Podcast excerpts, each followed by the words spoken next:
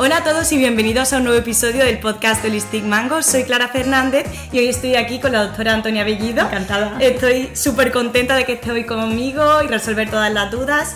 Yo te conozco desde hace muchos años, para mí eres un referente en todo lo que tiene que ver con el envejecimiento, el cuidado de la piel y creo que eres la persona perfecta, tanto por la confianza que tengo contigo, por toda tu sabiduría, para resolver a todas las dudas.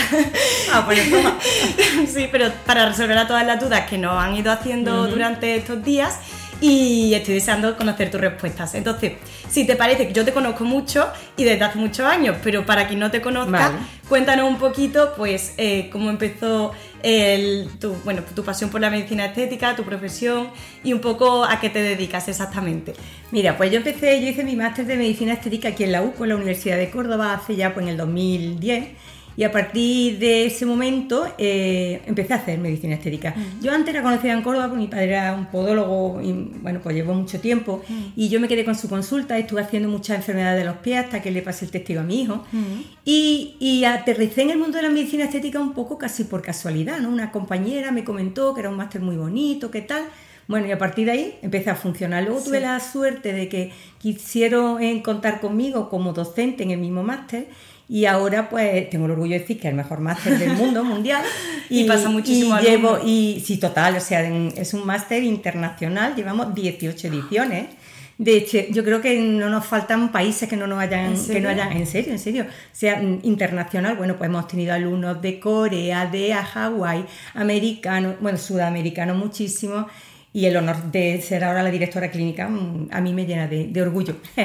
Y la verdad que muy bien. Y me encanta la faceta esa de docente, me encanta. Luego puse mi consulta, paso consulta en Puerto Cuando, porque Llano. tú tenías la, Yo la ten- consulta en Córdoba. en Córdoba, yo lo tenía en Córdoba, en la calle Sevilla, pero cuando me mudo a la calle a Gran Capitán, es donde ya empiezo a hacer más medicina estética, también era más grande, Sí. más espacio, ya podemos Dividir empezar. las consultas de podología. eh, ya exactamente están aparte, luego más metros, más eh, dispositivos médicos que necesitan más, más aparatología, en fin, que empezamos a funcionar y, y O sea que como medicina estética desde el 2010, Desde el 2010 aproximadamente. aproximadamente, Vale. Y ahora tu hijo también contigo Ahora mi hijo en el área de, de de podología, de podología, exactamente. Y me estabas diciendo también que te he cortado que no solamente pasas consulta en Córdoba. Exactamente, voy a Puerto Llano también, hay una clínica allí que cuenta con mi colaboración, que me parece una- un pueblo súper encantador. Y luego verdad que con el- conecta... con el ave está sí, bueno, con el ave que estoy a tres cuartos de hora, o sea, Ya. que eso me levanto y no, sé, no termino de quitarme el sueño y ya estoy Llano. Y muy bien, la verdad que es fenomenal. Y luego, bueno, pues hay laboratorios que cuentan conmigo como formadora, laboratorios de, de, de- de productos, de cosmética, eh, laboratorios de, de aparatología, de dispositivos médicos. Para enseñar a otros profesionales. Efectivamente, a otros compañeros, bueno, cómo utilizarlo, como en mi casuística, en fin, que un Sí. poco de colaborar con, Vaya, que tu trabajo a día de hoy está muy centrado en la medicina estética y Y la parte docente, la tanto docencia. para el máster como luego para otros laboratorios con los que colabora. Muy bien, muy interesante. Entonces seguro que con tu faceta docente puedes Voy a ser hoy... Exacto, lo voy a intentar, Seguro que sí, porque a mí cuando me has tenido que explicar algo siempre se me ha quedado cristalino. Entonces, Espero, espero. Mm, Tú bien sabes que recibimos muchísimas preguntas, eh, Mm. muy variopintas entre ellas, pero sí que yo creo que podemos darle una forma al guion y estamos de acuerdo en que vamos a empezar hablando más de la parte de la epidermis, de todas las preguntas relacionadas con la parte más superficial y poco a poco iremos ahondando en, en esa parte más interna. Entonces, cuando hablamos de epidermis, lo primero que se nos viene a la cabeza son las manchas, las marcas de acné, etc. Entonces, yo lo primero que te quería preguntar es, eh, ¿se pueden tratar las manchas en consulta? ¿Qué tipo de manchas tratamos? Sí, mira, eh, yo siempre he dicho que la piel o el envejecimiento hay que frenarlo de fuera adentro, porque Mm. tú puedes dar muy buenos volúmenes, pero si tienes una piel mala, de mal aspecto, con un tono que no es homogéneo, la sensación de envejecer sigue ahí. Entonces, lo primero que el paciente nos va a consultar es por la mancha. ¿Qué tipo de mancha? Hay dos grandes tipos. Los léntigos, léntigos seniles, eh, queratosis seborreicas, que afean tanto. Luego está el melasma, que es el gran, el gran caballo de batalla de la pigmentación. ¿Se pueden tratar en consulta? Claro que sí. Tenemos que utilizar agentes despigmentantes. ¿Pero qué ocurre? Nosotros cuando tratamos una mancha tenemos que tratarla en todas las facetas, desde que se produce esa mancha, es decir, desde la fase de producción de ese pigmento de melanina, inhibiendo es- esas enzimas que hacen que el pigmento se produzca, La fase en que ese pigmento, desde que se produce en las capas más profundas de la piel, va migrando hasta la superficie, es una transmisión que se hace de ese pigmento a la célula de la superficie, esa fase también la podemos bloquear y luego la fase de eh, eh, eliminación de ese pigmento de superficie. Claro, entonces ahí pues si utilizamos agentes despigmentantes, peeling, que lo que hacen es quitarnos ese exceso de eh, exfoliar la piel en superficie y se lleva con esa exfoliación ese pigmento en superficie.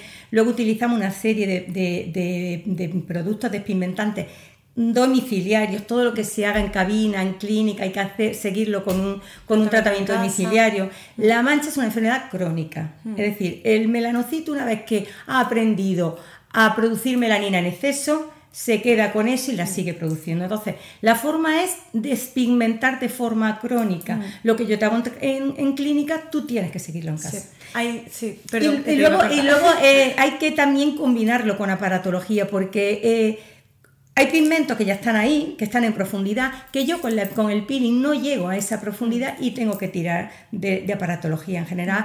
Luz pulsada, que da un resultado buenísimo para los léntigos. eso te iba a preguntar porque justo estaba yo pensando en dos cosas de las que has dicho. La primera, que no solamente es cuestión de hacer peeling y desfoliar, que yo le digo a la gente, si fuera tan fácil como eliminar la capa superficial, estaríamos aquí blanquitos todos, eliminándonos las capas y no tendríamos más problemas de mancha. Entonces, también el trabajar en lo que tú dices, en la prevención, en, todos esos mm. estímulos que provocan la mancha y en la vía de formación, en la melanogénesis.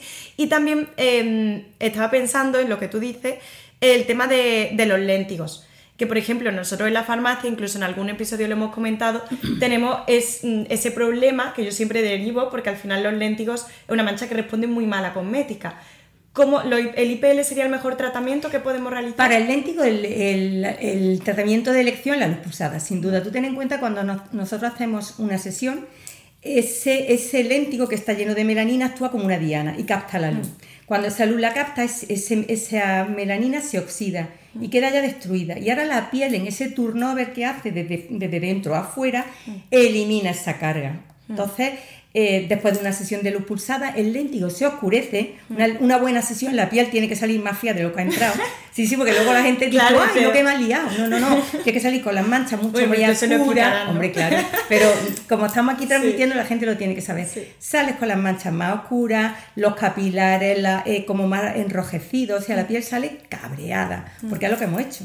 Hemos utilizado un medio físico para intentar quitar esa mancha los peeling y las cremas son medios químicos y, nosotros utilizamos medio físico mm. de elección. Diferente es el melasma. El melasma es una enfermedad eh, del melanocito con componente vascular, eh, muy influenciada por temas hormonales, por la luz, es muy dependiente de la luz y tenemos que tener cuidado porque cuando tú haces una luz pulsada en un melasma, tú puedes cargarte un pigmento establecido, pero puedes estimular a los melanocitos de al lado y mm. provocar unos rebrotes importantes. El único láser que está reconocido por la FEDA, por la, por la Agencia del Medicamento, es el láser Erbium, pero aún así podemos provocar ese rebrote. Hay Lo dejaré apuntado en las notas del podcast. Sí, hay que decir al paciente que hay veces que paciente viene con un melasma brutal, que tiene que utilizar tecnología, pero que luego se tiene que acompañar de una despigmentación importante tipo hidroquinona. Sí porque eh, no vamos a conseguir sino blanquear al paciente. Y el paciente lo tiene que saber que vamos a tener, podemos tener un rebrote que lo vamos a tener mantenido y frenado con, la, con las fórmulas magistrales de. Y lo que tú dices, que mm, hay gente que se le eliminan las manchas, normalmente en invierno pues ven que se reduce muchísimo y ya dicen, ya no tengo que volver a tratarme. y Yo digo, esto es como alguien que tiene tendencia a grasa o tendencia acnéica que tiene que ir teniendo un tratamiento, una serie de activos que, al final van a acompañarle en, su día a día. No es una cosa que tú trates una vez y ya te olvides. Yo eso lo comparo mucho, por ejemplo, con, la hipertensión, con la diabetes. Tú te tomas tus pastillas y glucosa normal, tensión normal si deja de tomarla la eh, eh, rebota, pues esto igual. Mm. El pigmento hay que tratarlo de forma crónica, eso para toda la vida. Entonces yo creo que nos queda claro, vamos a, agrupar el, el, melasma con, por supuesto, paratología, eh, que ya nos ha dado una en concreto, y despigmentantes, y el tema de léntigos más con IPL. IPL y cosmética domiciliaria. cosmética. domiciliaria. Ahí hay una cosa, bueno, por supuesto, protección solar. O sea, mm. la primera crema de antienvejecimiento es el filtro solar Si no utilizamos protección solar, nada de lo que hagamos va, nada, nada, porque el fotoenvejecimiento es la primera causa que nosotros podemos controlar. A mí me gusta siempre recordarle a la gente, hay gente que no tiene ni idea, mm. que hay una, hay una forma de protegerse además de la crema que es la vía oral. Ah, total. La vía oral, hay un principio activo, el polipodium leucotomo, que es, un, es un principio activo que regenera la piel. En la piel tenemos unas celulitas que se encargan de decir, hoy aquí hay un antígeno, vamos a producir algo para bloquearlo. Y esas celulitas se destruyen con el sol. Mm. Entonces, el polipodium las regenera, las renueva, de forma que cualquier cambio pigmentario eh, que pueda traducirse en, una malignización, mm. esas células regeneradas sí que lo detectan. Entonces, para mí el polipodium leucotomo en pacientes con tendencia a pigmentarse es fundamental, en los meses de primavera efectivamente, en meses de mucha, de mucha hora de Exacto, eso ya cuando también se vaya acercando la primavera hace un recuerdo, iremos, haciendo recuerdo, por supuesto. Entonces, tema manchas me queda bastante claro. ¿Qué hacemos con las marcas de acné? De este acné que viene, eh, este acné moderado a severo, que se han quedado esas cicatrices físicas que con cosmética cuesta mucho quitarlas o es imposible. Y siempre decimos, esto tiene que ser medicina estética o eh, tienes que ir a la consulta de dermatología, pero acudir a un médico. ¿Qué recomiendas tú en consulta? ¿Se pueden tratar? Se pueden tratar, lo que pasa es que necesitan también su fase. Medicina estética, todo tiene sus tiempos. Nosotros no somos plastilina que la moldeamos, salimos, piensa la gente. Mira, la, cicatriz hay que tratarla desde dos perspectivas. Tú ten en cuenta cuando tú tienes una cicatriz, imagínatela ampliada mil veces. Es como un cráter. Ese cráter muchas veces tiene un tracto fibroso que lo une en profundidad. Entonces, el primer paso que tenemos que hacer es soltar ese, esa fibrosis. Se llama sucisión. Entonces, con una cánula se suelta. Una vez que hemos conseguido esa sucesión... ¿Se suelta como es? Como que es... Eh, que se rompe, o sea, eh, entramos debajo de la cicatriz y rompemos esa adherencia que tiene a profundo. Que hace que, como que se quede más profundo, Que tira, efectivamente. Una vez que hemos conseguido eso, tenemos que tratarla en dos niveles. En superficie, a nivel de epidermis, limando ese, ese reborde, es decir, provocando ablación del tejido. Eso lo podemos hacer con peeling más agresivo con eh, tecnología mecánica como la radiofrecuencia fraccional, que provoca esa destrucción, la radiofrecuencia, perdón, los láseres eh, ablativos, el CO2, todos esos ablativos fraccionales, el helio, que nos desgastan esa, esa epidermis. Y una vez que hemos, digamos, pulido esa epidermis, nos vamos en profundidad y levantamos ese cráter que ya hemos soltado esa, esa tracción que tenía. Y la forma de levantarlo es o bien rellenándolo con ácido hialurónico redensificarlo con inductores de colágeno en función ya del tipo de cicatriz que mm. nos encontremos. Pero esto es varias sesiones, digo lo mismo, son varias sesiones y se consigue una mejoría importante. Y una pregunta, eh, aparte del, del láser, la radiofrecuencia, etcétera, el peeling ¿Sería con tricloroacético? Claro, tendría que ser peeling importante. Peeling tricloroacético, un peeling de fenol, peeling de ferúlico alta. Que no es un peeling de ácido glicólico. No, no, no, no, no, hay que hacer un peeling castigador. hay que hacer un peeling cañero. Vale, entonces... Peeling que te llegue a, eh, se lleve toda la epidermis, se quede ahí en la dermis superficie, un peeling medio. Y, hay buenos resultados, ¿no? Hay buenos resultados cuando el paciente tiene, o sea, que le explicamos bien que son sesiones y el paciente eh, lo admite y hace sus tres sesiones en completo, o sea, de forma holística, como te digo, arriba y, debajo, sí. hay muy buenos resultados. Qué bien, pues eso también es un mensaje muy esperanzador mm. para todas aquellas personas que han tenido acné, eh, bueno, yo incluida, y, pero sí que es cierto que mm, sí que creo que a día de hoy se pone solución ante a ese tipo de acné, sí. pero hace unos años sí. Eh, estaba quizás menos, se abordaba menos. Mm. Entonces sí que hay muchas personas de eso, de 30 años y mayores que la que tienen no se utilizaba tanto, la isotretinoína, efectivamente. Así que es muy esperanzador, así que ya sabéis que mejor, se puede tratar. mucho la piel de, de, la cicatriz de acné también. Muy bien, pues yo también lo tendré en cuenta para, para mi, mi clienta con acné, para, para decírselo. Entonces, yo creo que ha quedado muy claro. Luego, si nos repasamos y si tenéis alguna duda, podéis dejárnosla en los comentarios, que yo tiraré de, de Antonia para, para contestarlas. Y ahora vamos a pasar a una parte que es la firmeza. Ya empezamos a cumplir años y empezamos a notar que hay zonas de nuestro rostro que empiezan a perder ese volumen que tenían. Normalmente en la farmacia siempre pues los pacientes se quejan mucho de que pierden definición en el óvalo facial, los párpados, el surco nasogeniano. Entonces, ¿qué podemos hacer aquí? ¿Cuál sería la mejor solución o cuáles son tus mejores tratamientos o mejores consejos para este tipo de, de pacientes?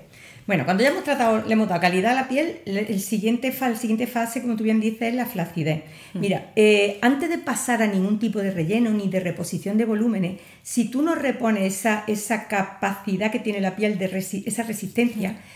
todos los rellenos que tú pongas van a pesar y pueden caer. Entonces no, van, a, van, a, quedar bonitos durante muy poco tiempo. Son esas caras que vemos como poco a poco se van deformando porque van poniendo relleno sobre relleno. ¿no? Hay que redensificar la piel, hay que estimular el colágeno y la elastina. Para eso utilizamos inductores de colágeno, sustancias que nosotros metemos en nuestra dermis y que pone a trabajar a nuestra dermis. Hay como dos tipos. A mí me gusta diferenciar dos tipos. Están las grandes moléculas como la hidroxiapatita, la policaprolactona, el poliláctico y luego están los ácidos hialurónicos con alto peso molecular, pero sin voluminización, es decir, sin reticulación, eso que llaman. Son ácidos hialurónicos que per se solo estimulan. Mira, nuestro ácido hialurónico que tenemos nosotros natural está en la dermis más profunda y son moléculas de ácido hialurónico de alto peso molecular.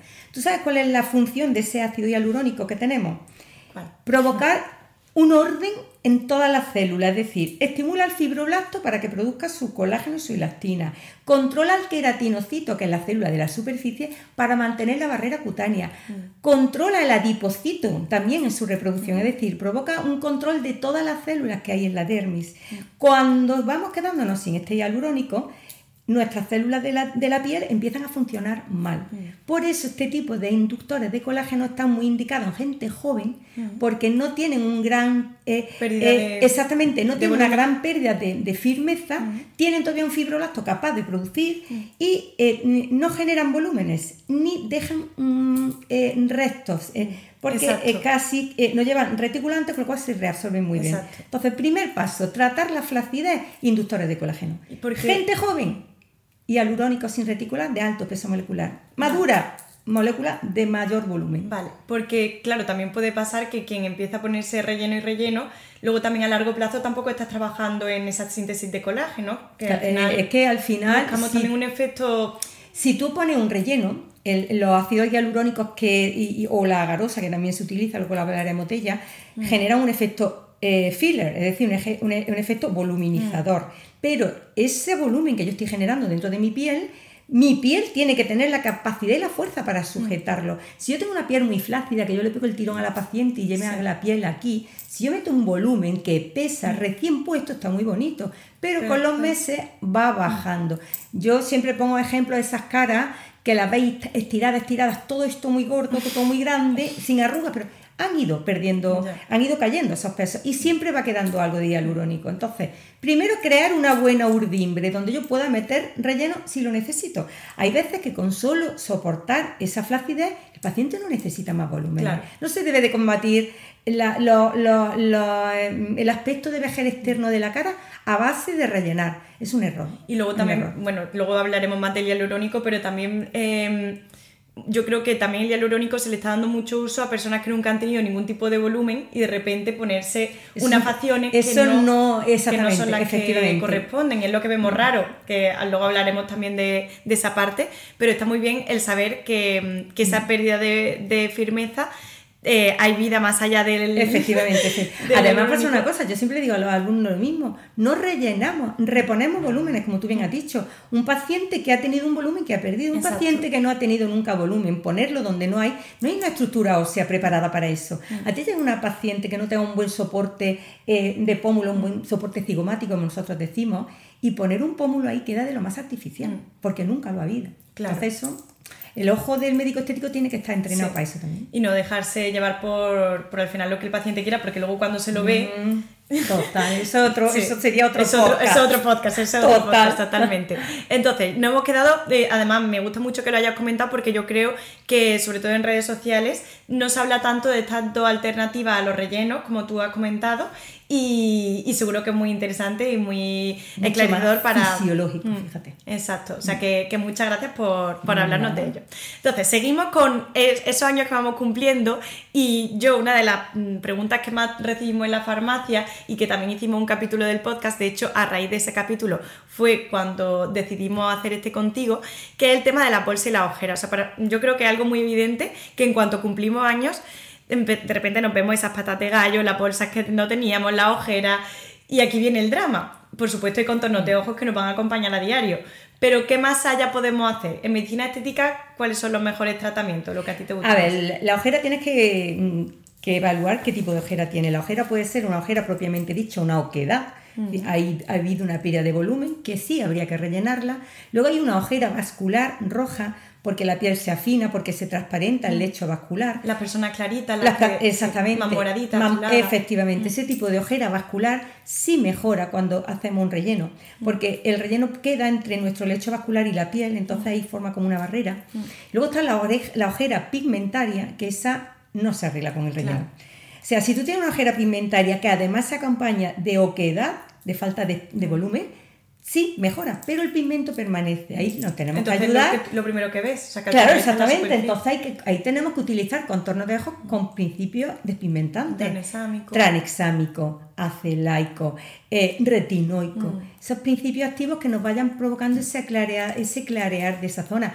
Protección solar, la protección solar se pone por todos lados, Mm. incluida ojera. Sí. Importante, cuando yo lo veo, por ejemplo, en los pacientes, la gente eh, utiliza muy poco contorno de ojos. Mm. O sea, tú cuando pones un- una rutina cosmética y le dices, ¿y en los ojos qué te pone? Y te dice, ah, los ojos. O sea, hay muy poca gente que piensa que es que el ojo hay que poner, y hay que poner contorno de ojo, y hay que hidratarlo, hay que poner protección solar y hay que despigmentarlo. Y por lo que yo comentaba en el podcast, que muchas veces cuando ponemos la propia crema, como estemos hablando de una piel seca, y te pongan la crema nutritiva con las mantecas, los aceites, la cera en esta zona, es cuando aparecen luego muchas veces los quistes de milio. que Efectivamente, y tienes que cuesta mucho utilizar, trabajo. exacto, cuesta muchísimo trabajo. Tienes que utilizar un producto específico porque los contornos de ojos suelen estar bien formulados para que Mm. eso no ocurra. Aparte de que una crema de la cara no va a tener ácido, bueno, sí puede tener ácido tranexámico, pero no tiene igual cafeína. Por ejemplo, o meliloto, que es un, un, un- eh, un principio activo, un, menotónico muy utilizado en ese tipo de ojeras. por ejemplo, Exacto, eso, rucus, árnica, al final las cremas de la cara no lo tienen y las del contorno suelen tener este tipo de tenerlo, activos. pues la gente no se, se, se olvida del contorno. Entonces tenemos por un lado el ácido hialurónico que serviría tanto para una ojera vascular como para una ojera, lo que dicen ojera hundida, ¿no? Efectivamente. Vale, que, que yo creo que muchas veces la ojera hundida eh, está mezclada con lo, lo que tú dices, la ojera vascular y con la ojera Efectivamente, pigmentaria. cuando está hundida se acerca más al lecho vascular y más se ve roja. Mm. Entonces van a ir de la mano. Y yo- Mira, un, un- un inciso que te quiero comentar también. El, el- el ácido hialurónico va muy bien, Mm. evidentemente, pero tenemos también un producto para la ojera que es la agarosa, Mm. que la gente la, oye menos. La agarosa tiene una capacidad que es que no capta agua. Mm. Entonces, no me va a dar ese plus de hidratación que me da el hialurónico, pero en la ojera con tendencia a bolsa, yo prefiero la garosa, Mm. Ya. porque me garantizan esa no captación de Claro. agua. Entonces, por ejemplo, en ese tipo de ojera vascular, esa gente que suele tener efe- efecto malar, esa, ojera se rellena, va mejor el relleno con agarosa, para saber. evitar esa captación de agua. Y una pregunta, esto no estaba en el guion, pero mm, voy a aprovechar que te tengo aquí. Eh, las personas que tenemos también, yo creo que por el rasgo al final anatómico, esta eh, arruguita de aquí, yo siempre le digo a la gente que eso no tiene solución, porque yo misma eh, que, creo Pero que no ¿qué ¿a qué arruguita te refieres? a esta, A esa. a Es que esta. eso es un- una forma de inserción de tu, de tu eh, músculo del, del Claro, párpado. que eso no es una arruga, No, ¿no? es una arruga, exactamente. es que tu párpado, Claro. el, el- el- el músculo de- el del párpado inferior se inserta ahí. Entonces tú cuando contraes se forma la Mm. Sí. zona de inserción. Sí. Si tú quisieras quitar eso, te quedaría muy, muy artificial Claro. porque tendríamos que generar volumen para disimular, Sí, para sí. igualarlo, con lo cual te quedaría una, una ojera como muy pronunciada hacia Sí. afuera. Entonces hay veces, el otro día me decía una paciente que se puso ojera, no, no, no estoy contenta, se me siguen haciendo arruguitas aquí, digo, vamos a ver, Eso si yo que me no. río, la piel necesita acomodarse en algún sitio. Una cosa es que tú tengas la piel ya cortada, Mm. una arruga estática, y otra Sí. cosa es que tú, cuando te rías, en, sobre todo en la zona de, de la ojera, se formen ciertos pliegues, porque la piel sube. claro. normal. Sí, yo, sí- yo lo tengo más que asumido y creo que es una, eh, la forma de mi ojo. Claro, pero claro, cuando me resulta llamativo que muchas personas me, me lo comentan. Algo para esta arrugada que digo, digo, digo lo siento, digo, no es una arruga. Digo, es la forma de tu ojo y yo también la tengo. Efectivamente, Entonces, ya está, está bien saberlo para Total. también saber eh, cuáles son nuestras expectativas con los tratamientos. Es- Vale, ya tenemos claro también eh, parte de firmeza, parte de la ojera, etcétera. Eh, algo que también es muy evidente cuando vamos cumpliendo años son las famosas arrugas. Entonces, eh, aquí es muy común, sobre todo, mm, bueno, yo creo que ya cada vez menos, pero ver a alguien con la cara pinchadísima, con mucho volumen, y que lo primero que, que diga la, per- las personas sea, madre mía, ¿cómo va de Botox? Total. Tiene la cara entera llena de Botox. ¿Qué más le han puesto el Botox? ¿Qué más le han puesto el Botox? Y lo que tiene son unos morros así, unos pómulos que dice, eso no es Botox. Entonces, quiero que nos explique eh, qué diferencia hay entre el ácido hialurónico, el Botox, qué implicación tienen en las arrugas, cómo las tratan, en qué zona. Cuéntanos un poco. poquito. Exacto, todo el Vale, paradigma. mira, eh, los neuromoduladores, como debemos de decirlo ahora, Mm. son sustancias que, o mejor es una toxina, que lo que hace es relajar o paralizar el músculo. Neuromodelador es lo que conocemos como, Como- el Botox. Efectivamente, pues eso lo que hacen es paralizar o relajar el músculo. No hace más nada, no tiene capacidad de relleno ni de estímulo de nada. Ni de cambiar las facciones, Nada. nada. Cambia la facción y te voy a explicar cómo. Cuando yo tengo una arruga dinámica, es decir, una arruga que yo quieta no la tengo, pero si gesticulo empieza a formarse esa arruga. Son las típicas de expresión en la frente, en la pata de gallo. Esa, ese pliegue mantenido en el tiempo termina provocando una rotura. Quiere decir que si yo pongo ahí un neuromodulador que relaja ese músculo, esa piel no se pliega tantas veces y la arruga que va a aparecer no lo hace o lo hace muy tarde. Exacto. Entonces yo puedo poner ese, ese neuromodulador de dos formas, relajando el músculo o paralizándolo. Si yo lo relajo, el paciente tiene cierta movilidad, yo llevo toxina, pero yo puedo mover un poquito. Sí. Es decir, que el paciente cuando gesticule no se vea eh, en raro. Si lo pongo paralizante, el paciente se queda plancha. Entonces son la gente que vemos tan rarísima Que se porque quieren reír y no pueden, que efectivamente no no acompaña su, la gesticulación con, lo- con- con la expresión del ojo. Entonces a mí no me gustan la- la- los neuromoduladores que provoquen parálisis, no me gustan. Yo los Mm. quiero relajados, pero se lo tengo que informar al paciente. Porque el paciente... eh, cuando tú le pones la toxina piensa que se va a quedar paralizado completamente Mm. y te llama y te dice, es que me sigo moviendo. Claro que te sigue moviendo un poco. ¿Tienes arruga? ¿Hemos frenado la arruga? Sí, pues hemos hecho lo correcto. Claro. Para eso sirve un neuromodulador, ¿de acuerdo? Eh, no, no- no genera relleno, solo me relaja el músculo. ¿Y para qué arruga estaría indicado? Eso, mira, está indicado en eh, la arruga dinámica que aparece cuando yo gesticulo. Pues la frente, la pata de gallo, arruga dinámica.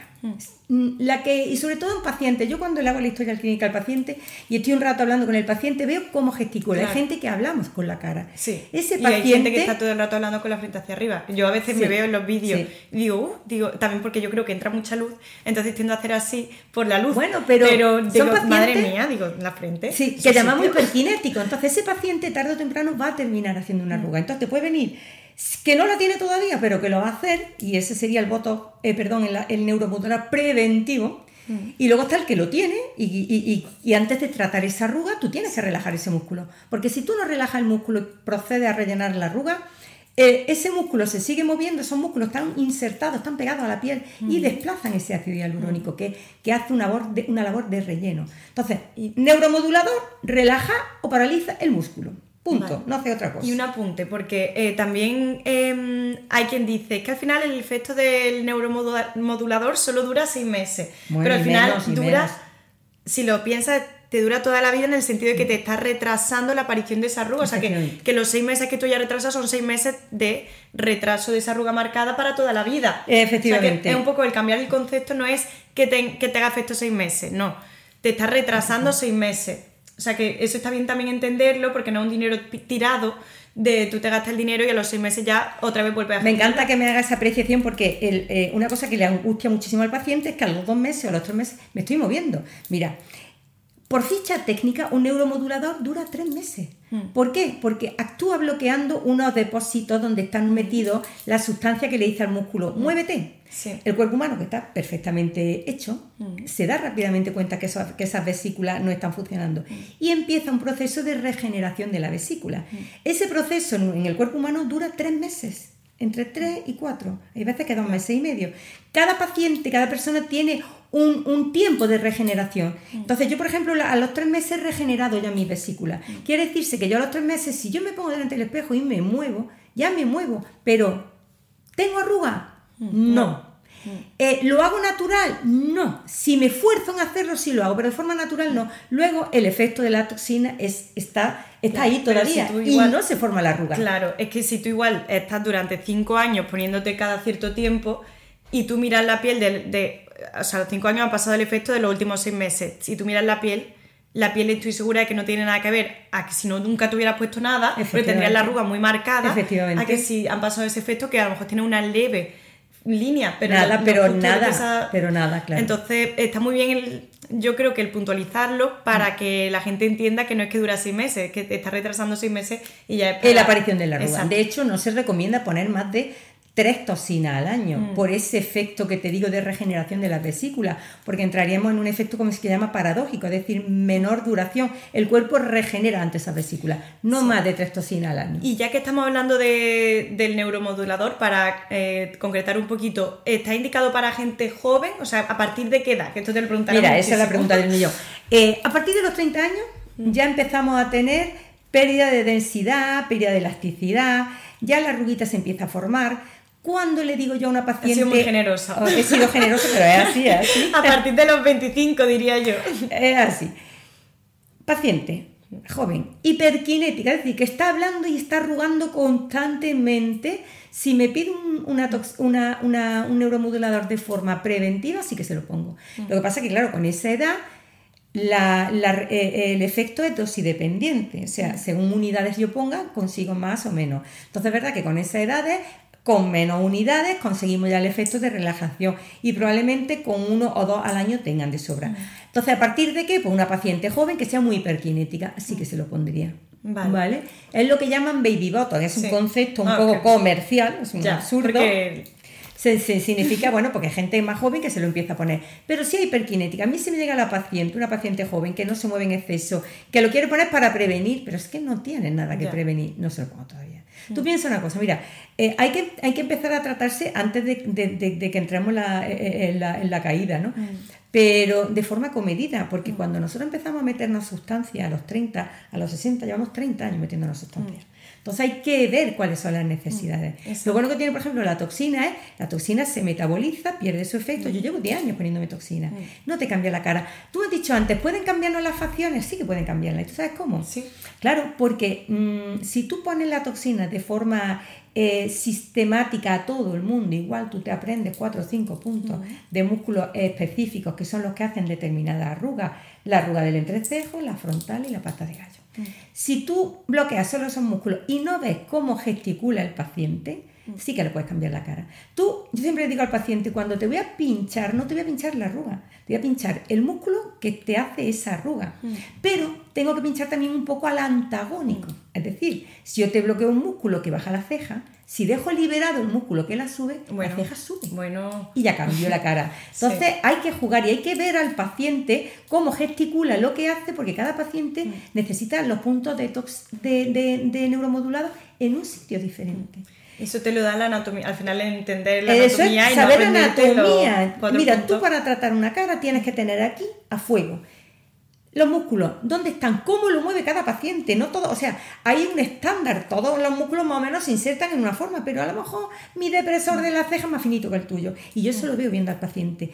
Eso, aquí, y, y- y como digo yo, el corte histológico de la piel, que tú sepas los planos que estás trabajando. Cuando tú ya dominas eso, dominas perfectamente la medicina estética. Perfectamente, vamos. Pues nada, todos los médicos que nos estén escuchando ya Que saben. estudien anatomía y histología. Que estudien anatomía y que se apunten al máster. Totalmente, vamos. Eso por supuesto. Entonces, vale, ya tenemos claro el neuromodulador. Y ahora, el ácido hialurónico. El, el temido para muchos, porque luego se ve lo que se ve Lo que en se ve, muchas que se ve, ocasiones. por mal uso, por- ¿Para qué arrugas? Porque ya sabemos que todas las que son dinámicas que nos has comentado, más Hay que- yo creo que esta zona de aquí, ¿verdad? Eso es toda arruga Vale. dinámica y eso es eh, neuromodulador. Puede ocurrir que una paciente venga y venga ya tarde, o sea, venga tarde porque, porque ya tenga la piel rota. Y tú le pongas la- eh, eh, el neuromodulador, relajas, pero la arruga no se borra del todo. Pues habrá que proceder a rellenarla un poquito. Vale. Y ahí utilizamos ácido hialurónico, Vale. pero siempre posterior a la relajación muscular. Vale. Luego, eh, el resto de ácidos hialurónicos para reponer volúmenes, eh, una vez que nosotros tenemos esa redensificación buena de la piel, si me hace falta ese volumen, lo O sea, repongo. haciendo lo primero que hemos dicho en el primer apartado. Mm, Recordamos la molécula grande y la Estímulo pequeña. de colágeno y una vez que yo tengo mi urdimbre bien preparada, si el paciente necesita reponer volúmenes, entonces tiro Vale. de hialurónico o de agarosa. Y por ejemplo, el código de barra, esta ruedita de aquí, eso es reponer volumen. Eso es reponer volumen, efectivamente. Tú no naces con un código de barra. El código de barra te va mm, apareciendo a medida que vas perdiendo la densidad de la, de la zona peribucal y el músculo que contrae la boca pliega esa zona. Mm. Entonces igual hay que relajar previamente un poco ese músculo y luego redensificar esa piel para que no se pliegue tanto. Vale. Y ahí ya trabajamos con ácido hialurónico. Vale, perfecto. Entonces, hablando del ácido hialurónico, eh, que se utiliza para reponer eso, ese volumen, también nos podemos encontrar en aquellas personas que eh, quizá pues o se pasen o tengan un efecto luego a largo plazo. Aquí quiero que nos expliques tu concepto de huella estética, ah, porque también se, oye mucho. Es un concepto muy nuevo. Porque mm, quizás está más asociado a aquellas personas que llevan años poniendo hialurónico, ¿no? Sin duda. Entonces, cuéntanos un poquito tu visión. Mira, lo que, lo que reconocemos ahora como, perdón, como huella estética es un concepto que ha registrado la SEME, la Sociedad mm. Española de Medicina Estética, es esa huella que van dejando los tratamientos estéticos en la cara. Mm. Esa huella puede ser positiva o negativa. Es decir, positiva cuando, cuando esos tratamientos, el final es lo que el paciente quería y lo que nosotros valorábamos, porque hay veces que el paciente quiere cosas que no son adecuadas. Y la huella estética es cuando los resultados son cada vez más alejados de una, de una anatomía normal y de, los, y de los resultados que quería el paciente, pero sobre todo de una anatomía normal. Mira, hoy en día eh, tenemos, yo por ejemplo utilizo el ecógrafo eh, es una, un arma eh, fantástica porque te va a informar de, te va a informar de qué cantidad de tratamiento hay dentro de una piel. Mm. Entonces, esa huella estética se ve en la ecografía. Mm. Paciente que, eh, que, se está tratando, hay, una, hay unos parámetros que nosotros vemos, unas ecogenicidades que nosotros vemos que nos traducen eso. Tú ten en cuenta que del día el 20% de los productos que metemos no se terminan de metabolizar. Entonces, si tú empiezas a trabajarte la cara muy joven, terminas eh, con mucha huella estética muy, eh, eh, en, el curso del año. Por eso es muy importante que hagamos los tratamientos ordenados, que no sea relleno, relleno, relleno, relleno. No. Mm. El relleno o la reposición de volumen en su momento es perfecto. Mm. Y un poquito a demanda. En medicina estética, menos siempre es más. siempre, hay tiempo de poner. Siempre hay tiempo de poner. y luego quitar es más complicado. Hombre, quitar es muy difícil. Oye, gracias a Dios tenemos enzimas que degradan ese, ese ácido hialurónico, pero que se deben de utilizar de verdad cuando se necesita, cuando el ácido hialurónico no ha dado un problema, cuando está generando algún granuloma, o, pero porque me lo he puesto no me gusta y ahora me lo deshaces, pues no. Y luego aparte también puede tener consecuencias. Claro, claro, tú estás utilizando una enzima que degrada el hialurónico, el que te he puesto y el, que tienes. Entonces hay que utilizarla dentro de un orden. Y una pregunta, ¿todo el mundo em, metaboliza el ácido hialurónico de la misma forma? No, no, Porque, no, claro, por eso hay personas que tienen más huella estética que otras, ¿no? Mira, hay personas, las personas fumadoras, mm. las personas deportistas, sobre todo los deportistas de aeróbicos, mm. generan muchísima cantidad de radicales libres. Mm. Esa gente se come el ácido hialurónico, pero se come el ácido hialurónico y cualquier tratamiento. Una de las causas del envejecimiento es la presencia de radical libre en piel. Eso lo vimos también, además, hace dos episodios en el que está relacionado con los hábitos saludables. Efectivamente. Vimos la pues, oxidación. Eh, esa oxidación es mucho mayor en pacientes fumadores y en pacientes con un, sí, con un gasto eh, energético muy alto. Mm. Entonces le dura menos, obviamente. Mm. La gente joven le dura más también que a la gente mayor, porque en la gente mayor nuestro proceso de envejecimiento es más rápido. Mm. La gente joven él tiene menos metaloproteasas, le dura más el, y por ejemplo, estas caras que vemos, mm, bueno, que a mí se me vienen varias personas a la cabeza, pero con, los pómulos, los labios, que dice, madre mía, con lo guapa que era. Y lo que se Y, y es que tiene una cara completamente diferente y mm. cualquiera que la, que la vea sabe que, que no es natural lo que tiene ahí. Pues eso eh, suele ser más asociado al ácido hialurónico. Siempre, casi siempre, 90%.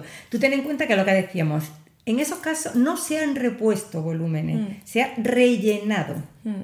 No te voy a decir ejemplos porque ahora hay uno en las redes sociales todo el día, una señora guapísima que ya no está tan guapísima. Es que no había necesidad de esos pómulos, no había necesidad de esos tamaños labiales. Mm. Mira, yo te dicen, ¿cuándo empezamos a tratarnos? Yo, en lo que hemos hablado antes, empezamos por las redensificaciones de tratamos la flacidez. ¿Cuándo digo, cuando el paciente viene y me dice, es que quiero este volumen? Y le digo, vale, en una rinomodelación en un labio, un labio de una chica joven que quiere un poquito más de volumen, pues te lo doy. Mm.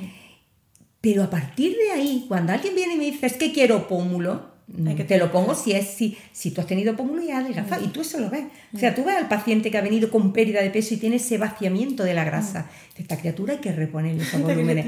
Pero cuando te viene la paciente, es que quiero los pómulos de este, te vienen con la foto, y usted. Yo y por ejemplo, se me ocurre ya esto fuera de guion, pero ya que, ya que estamos, em, para estas pacientes que se hacen la bichectomía hmm. Y Error, no lo hagáis, luego lo vais a echar de menos. Eso, mm, vamos, eh, está, sí, sí, que, que se, porque esas personas que cuando pierden todo ese volumen, ¿ahí el hialurónico estaría indicado? O como... Cuando cuando ellos se hacen la bichectomía, queda muy mono de joven porque, uy, me marca esto un poquito, mm. pero cuando empieza a envejecer, le va a faltar. Mm. Entonces ahí el hialurónico puede redensificar un poco esa zona o tirar de un inductor de colágeno mm. que redensifique un poco esa zona.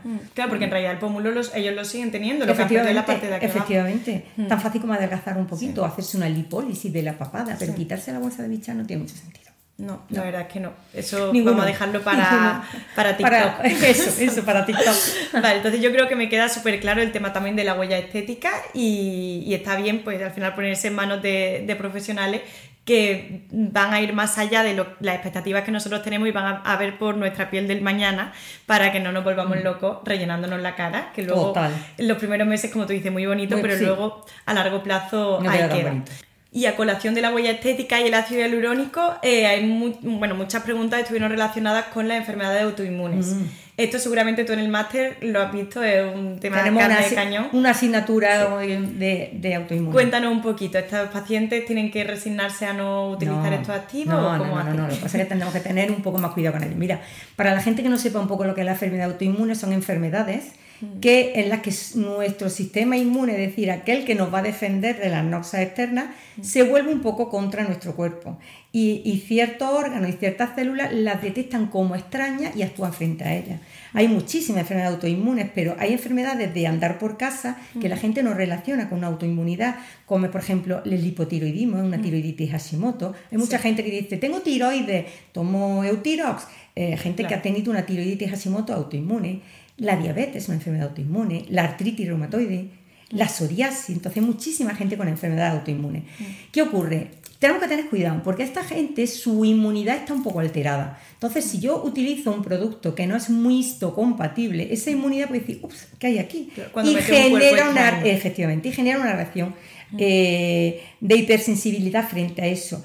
Ocurre que personas que, por ejemplo, no la tienen la enfermedad, pero la van a desarrollar en un futuro, cuando tú, por ejemplo, los tratas, sobre todo con ácido hialurónico de mucha reticulación, eh, tiene una reacción inflamatoria en el sitio de la, de la, de la infiltración. No, a los meses. Y recidiva, o sea, a los 5 o 6 meses me he inflamado, eh, me tratan la inflamación y a los 2 o 3 meses me vuelve a pasar. En ese caso hacemos un estudio de, de, de anticuerpos histocompatibles y efectivamente vemos que hay una enfermedad de base. ¿Qué quiere decirse? Que a esos pacientes tenemos que utilizar productos lo más histocompatibles, es decir, cuanto más agente reticulante tenga un ácido hialurónico, mayor capacidad de reacción nos va a dar en este tipo de pacientes. Por lo tanto, lo utilizaremos con muy poco agente reticulante. Hoy en día los laboratorios cada vez tienen menos agente reticulante y hay laboratorios que ya no utilizan el famoso BDD y utilizan polietilenglicol, que es más histocompatible. Mm, Tenemos también la opción agarosa. La opción agarosa no tiene BDD, o sea, histocompatible 100%, solo tiene un hándicap, no me tiene esa captación de, agua, que da ese plus de hidratación. Claro, de hidratación del labio. Claro, bueno, es otro eufemismo de la gente que se pone labio, la que se la ha puesto. El que se pone voto se pone vitamina y el que se pone labio se, hidrata labio. Efectivamente, eufemismos que quedan ahí. Entonces, enfermedad autoinmunes, por supuesto, pero tienes que tratártela en un centro con un médico responsable. Sí. Y, Porque, que, y que te sepa y que te haga una buena historia. Efectivamente. Porque pero se pueden tratar perfectamente y dependiendo de la fase y la enfermedad que, que tengan y la fase en la que estén, se tratarán antes, después, durante, con un tratamiento de base, sin tratamiento de base, en fin, ya iríamos buscando, pero se pueden tratar. Muy bien, pues eso también es un mensaje súper esperanzador. Y ya vamos llegando a la parte final de este episodio, que está siendo súper interesante. Yo creo que va a haber más de una que va a escucharlo dos veces para ir tomando apuntes. Exacto.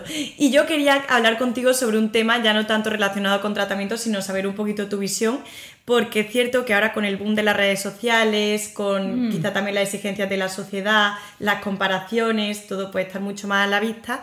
Eh, cada vez la, edad de entrada a la consulta de medicina estética de los pacientes va bajando, cada vez somos más jóvenes los que acudimos a este mm. tipo de, medicina.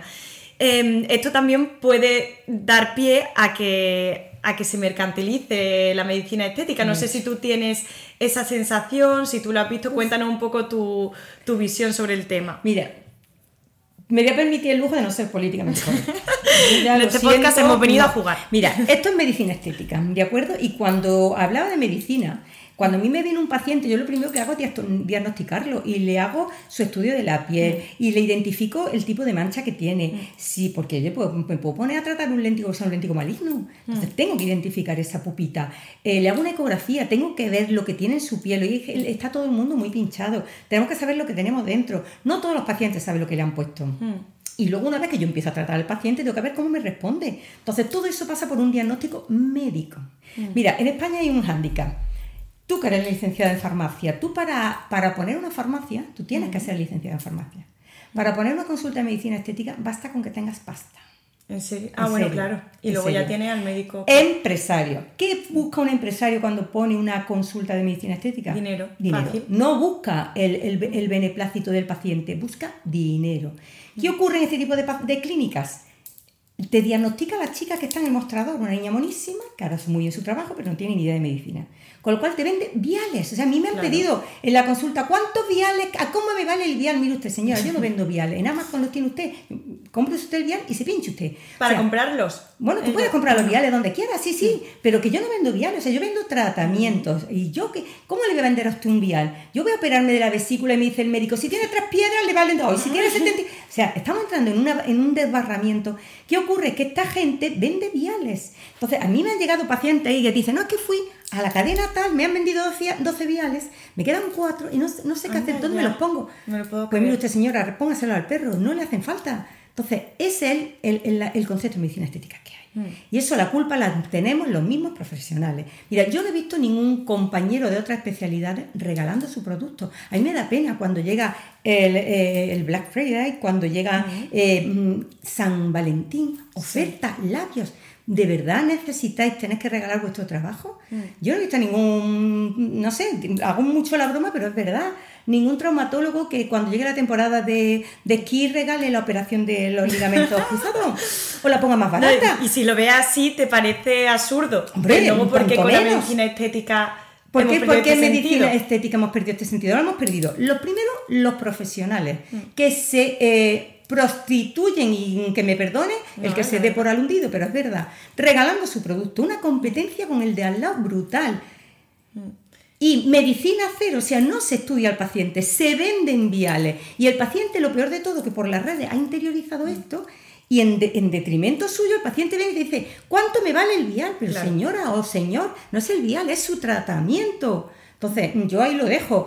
Pero el usuario debe de saber dónde va. Además que al propio médico no le interesa, porque al final está, está poniendo tu trabajo. O sea, que al final son tus manos y es tu, ciencia. Y tú, em, y tú que no, estás vendiendo un producto. Efectivamente, no estás vendiendo producto, estás vendiendo formación, conocimiento, resultados médicos, eh. Me parece, luego dice, es que no nos valoran, es que, es que no nos respetan, es que no hacéis respetar. Mm. Y pues los primeros. A un, perfil de paciente que tampoco te interesa tener. Hombre, a mí ese tipo de paciente, yo cuando porque hoy está contigo, mañana con el otro. Absolutamente, o sea, yo siempre lo digo, el paciente que va porque tú has puesto una oferta de labios, va a la oferta. Mm. Y mañana vaya a la oferta de aquel y pasada de aquel. Y tú no haces medicina estética porque tú no tienes un seguimiento de ese paciente. No sabes si lo has tratado bien, si no lo has tratado bien, el resultado que ha tenido. Entonces es una eso es una. Bueno, pues, pues todo el sentido médico y científico de la medicina se pierde de forma y también como paciente eh, la tranquilidad que da el saber que te tienen un seguimiento, que saben, pues por ejemplo en mi caso, pues que soy brusista, que ahora que, que tiene el labio súper fino, que al final tú sabes cómo, cómo va evolucionando, lo que me he ido poniendo, tu libretita, sacando, viendo, que al final es igual que yo cuando a lo mejor tengo una rutina con una chica, pues alguien que ha tenido mucha tendencia en Neika y, y le ha ido bien, pues ya quiere seguir eh, porque sabe que conozco su piel. Su piel perfectamente, claro, claro. Entonces, al final también para nosotros, el buscar ese tipo de oferta, mm, pues no es interesante porque estás perdiendo ese seguimiento. Recomiendo al público que va a demandar un tratamiento de medicina estética que vaya a una clínica de un médico, mm. que es muy diferente a una clínica en la que trabaje un médico. Mm. Porque el, el, en la clínica en la que trabaja el médico, sobre todo cuando detrás está este empresario, eh, el médico muchas veces se ve en la obligación Mm. de poner. Yo conozco casos de compañeros que, bueno, que al final se cabrean y dicen, oye, mira, que no, que no voy a poner este, eh, este tratamiento, Mm. porque yo no lo he indicado. Y luego, si vienen efectos secundarios, complicaciones, Mm, me pedí explicaciones a mí. ¿Sabéis cómo ha terminado ese médico? En la calle. Cuando han contratado un segundo, si ese segundo llega y dice no acepto el puesto por esto. La empresa se ve que no tiene médicos, no se dan cuenta los médicos estéticos que tienen la sartén por el mango a ellos. Mm. Pues no, llega el segundo y dice, no, pues yo lo hago. Claro. Pues ya no nos ha servido de nada el sacrificio del primero. Mm. Ahí lo dejo yo para los usuarios, que Pues hagan lo que quieran. Yo esta parte soy muy sí, clara. realista, ¿no? Y que también está bien que la gente Mm, lo que entienda. lo sepa, Sí. Pues hasta aquí nuestra charlita de hoy. Yo Muy creo que ha sido súper interesante. Tendremos que hacer parte 2 porque Pues hay seguro, que se pues quedado en el seguro, pues tintero seguro. y, y muchos más temas que seguro que, que también es interesante conocer tu visión. Así que darte las gracias por este rato que, que has compartido conmigo, No, por prepararte la entrevista. encantada. Mm, por todo en general y por tratarme a mí también siempre que voy. Así que nada, solo tengo palabras de agradecimiento. Pues muchísimas y- gracias a ti, corazón, que te vaya súper bien y aquí estamos, vamos. Sí, Ah, haremos claro. más, haremos, haremos más, más, haremos más. Muy bien, pues nada, muchas gracias. Muchas gracias. Hasta ahora.